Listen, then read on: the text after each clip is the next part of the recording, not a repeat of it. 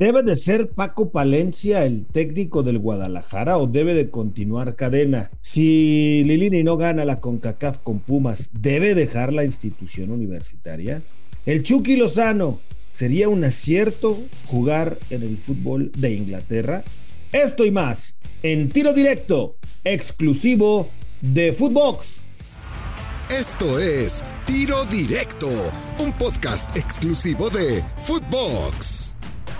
Amigos de Tiro Directo, qué placer saludarlos a través de Footbox, junto a Rafael Márquez Lugo, mi querido partner. Partner, ¿cómo estás? Fíjate que la conferencia de prensa del otro día de Irán Mier con el Guadalajara, extrañamente estaba conectado en la conferencia de prensa Paco Palencia, incluso con la cámara prendida, no nada más con el nombre. Y esto pues ha llamado poderosamente la atención de los medios de comunicación, que casi no somos chismosos. Y pues la especulación es grande, ¿no? Que si es debe de ser Palencia el próximo técnico del Guadalajara. ¿Cómo estás, Partner querido, partner del alma, qué gusto acompañarte, hermano mío, aquí en Tiro Directo. Eh, un abrazo a toda la, toda la banda que siempre se da cita aquí en Footbox para escucharnos. Pues a ver, partner, sí, sí llama la atención, ¿no? Por supuesto que se levantan las especulaciones cuando ves, como, como bien mencionas ahí a, a, Paco Palencia en esta conferencia de prensa. Yo sinceramente, a ver, de repente, a lo mejor muchos no, no lo tienen por ahí en la, en la órbita, pero Paco Palencia ya estuvo en el Guadalajara.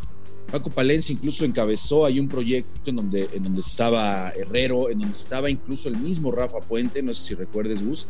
Entonces ya, ya estuvo cerca de la institución en algún momento como director deportivo eh, Paco Palencia.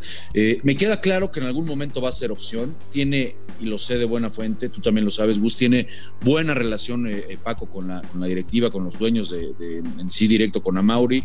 Creo que es bien visto por la, por la afición, por lo hecho en Guadalajara. Tiene una muy buena imagen Paco Palencia entonces, sí considero que tanto para Chivas como en algún momento para Cruz Azul, pues va a llegar Paco Palencia. Creo que ese es el destino, ese es el futuro en la carrera, pero el presente no lo veo ahí, partner. No, no sé tú cómo veas. Yo creo que en el presente, por supuesto que hay que, hay que ser pacientes, hay que esperar a ver qué sucede en la liguilla, pero yo creo que cadena, eh, partner, eh, se está ganando a pulso que le permitan el continuar en el equipo.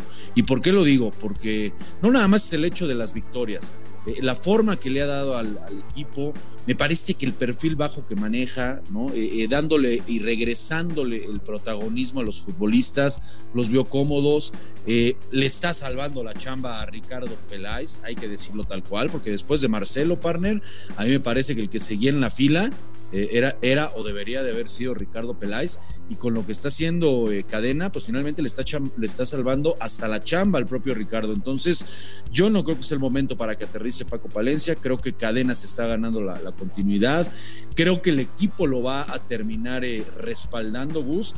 Y, el tema no pasa ahora, y, y, te la dejo ahí, hermano, no sé tú qué pienses, no creo que pase por quién vaya a dirigir al Guadalajara. Yo creo que ahorita el tema va a pasar por Alexis Vega, que es evidente que ya no lo vas a poder renovar, ya se te vino la noche y el futbolista se va a ir, y sí tendrías que empezar a planear eh, a quién va a llenar ese hueco. Eh, Alexis Vega es el futbolista más importante, el que más ha marcado diferencia en los últimos torneos en el Guadalajara. Y yo, eh, salvo, tu opinión, salvo tu mejor opinión, partner, yo creo que ya tanto alargado esto, pues el futbolista ya no va a renovar. Está claro que ya no quiere. Ojalá y no termine yéndose a Monterrey. Yo creo que para la calidad de Alexis Vega lo ideal sería que pudiera ir a Europa, pero va a ser un hueco muy complicado para el Guadalajara. Entonces, yo creo que ahorita ya la directiva de las Chivas tendría que apuntar ya no al técnico. Creo que el técnico ya se ganó, se está ganando la permanencia, pero sí más bien a qué, qué va hacer y de qué manera van a poder llenar ese hueco de Alexis Vega, que a todas luces pues, parece que se va a perder. yo también veo muy complicado una renovación de Vega a estas alturas con el Guadalajara.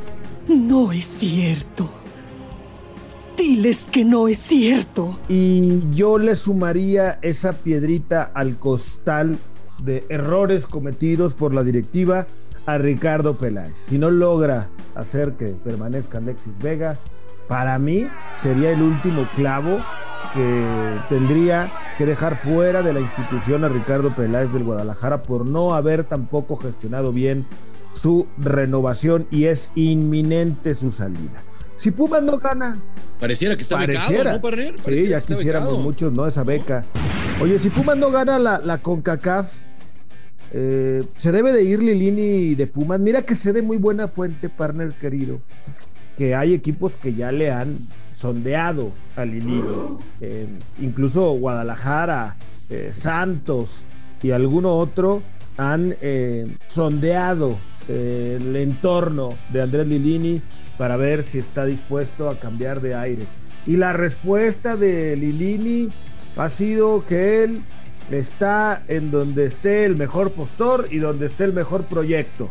Así que yo no sé, incluso ganándola, no sé qué tan firme esté Lilini con Puma. No creo que le puedan igualar la oferta de alguno de los clubes que te he mencionado. Pues mira, eh, eh, Lilini se ha vuelto para clubes, como bien ya lo mencionas, un Pachuca que ahorita Pachuca no necesita, está muy bien dirigido, el propio Santos, el propio Chivas que, también me parece que se vuelve muy apetecible un entrenador como Andrés Lilini. ¿Por qué? Por, por la manera de trabajar, ¿no? Bueno, bonito y barato, la manera de, en la que ha logrado convencer a los futbolistas.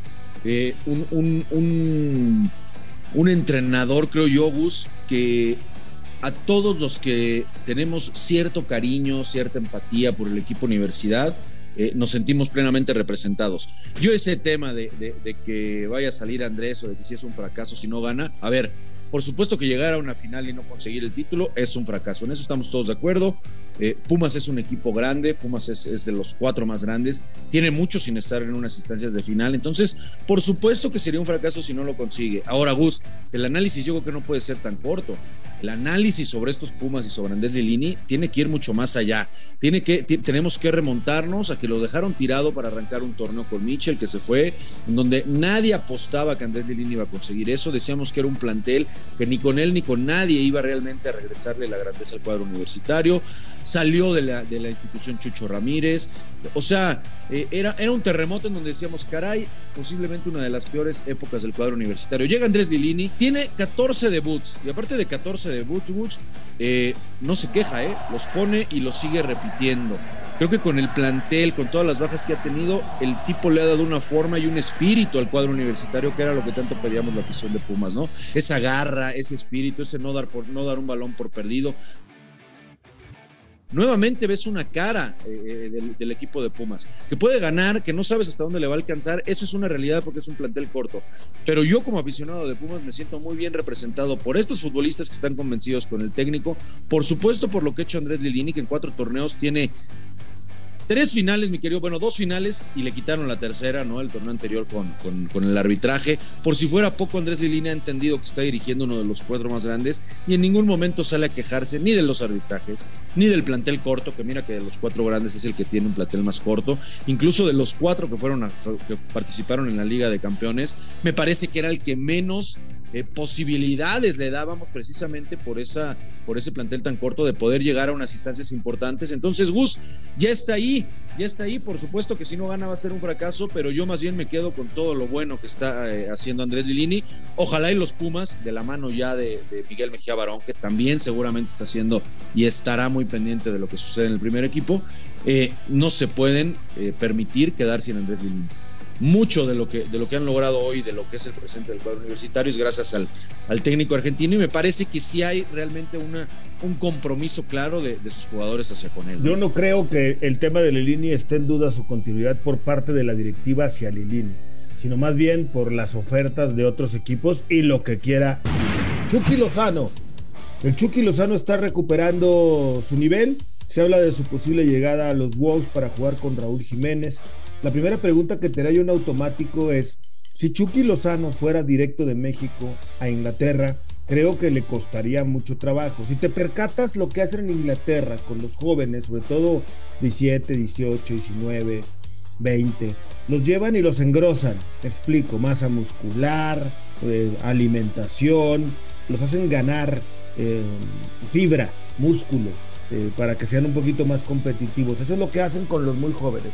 Si Chucky Lozano fuera directo de México, te diría que habría que trabajarlo mucho en ese sentido. Pero ya con una escala en Italia, creo que le ha ayudado a fortalecer. Todavía no tiene quizá lo que requieren en Inglaterra para provocar el choque, ¿no? El, lo ríspido que puede llegar a ser el fútbol inglés. Pero creo que ya va un paso adelante estando en Italia hoy día. Ah, estoy, estoy totalmente de acuerdo, Gus. Ahora, no se nos puede olvidar que Irving Lozano Bus llega al Nápoles como la contratación más cara en la historia del equipo napolitano, ¿eh? O sea, el presidente de Laurentiis pagó 40 millones de euros eh, y se desembolsó pensando, y creo ahí que fue un error por parte de la gente que lo llevó, porque no, no, no, no Irving Lozano no es un centro delantero, no es un goleador, y de repente incluso la misma prensa eh, eh, señalaba que ya había llegado el goleador ¿no? al, Nápoles. Eh, incluso Carleto, que era su técnico, lo intenta poner ahí como, como un doble nueve, no le, no, le, no le venía muy bien esa posición. Y, después las lesiones con selección, ¿no? Cuando parecía que ya se había sentado, cuando ya había ganado confianza, cuando viene del año pasado, me parece de hacer su mejor año en Europa en cuanto a cuota de goles y en cuanto a minutos, ¿no?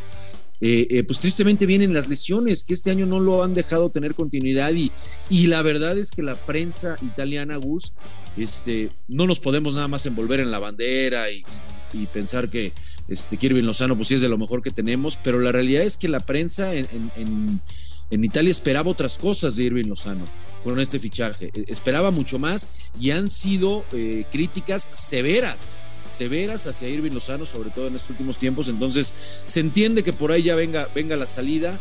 El fútbol inglés, a ver, lo hemos dicho tú y yo, es, me parece el mejor, el mejor que hay en, el, en cuanto a nivel, el mejor que hay en el mundo. Si es cierto lo que mencionas, ya el haber estado, por supuesto, un tiempo en el Nápoles, al tipo lo pone físicamente mucho mejor. Sabemos que es un tipo que va de frente al contacto. En juego directo, como es la Premier, de tanta fuerza, de tanto choque, posiblemente le puede venir bien eh, eh, con espacios, ¿no? con la velocidad que normalmente demuestra Irving Lozano.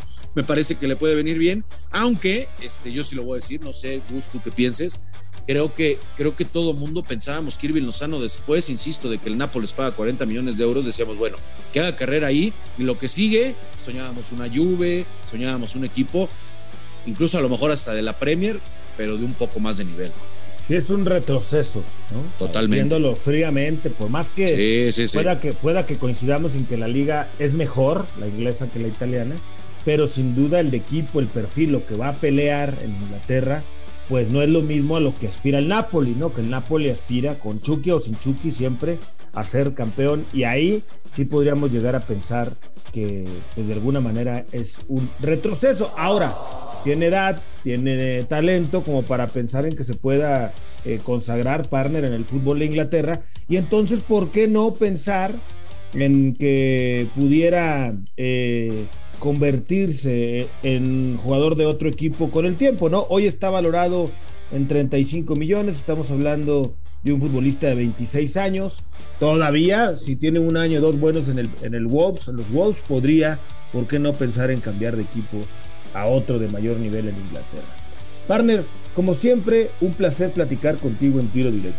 Partner querido, te mando un abrazo, hermano. Un placer acompañarte. Por supuesto, un abrazo a toda la banda. Abrazo de vuelta, querido partner. Rafael Márquez Lugo en tiro directo. Yo soy Gustavo Mendoza.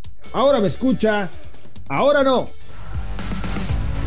Esto fue Tiro Directo, un podcast exclusivo de Footbox.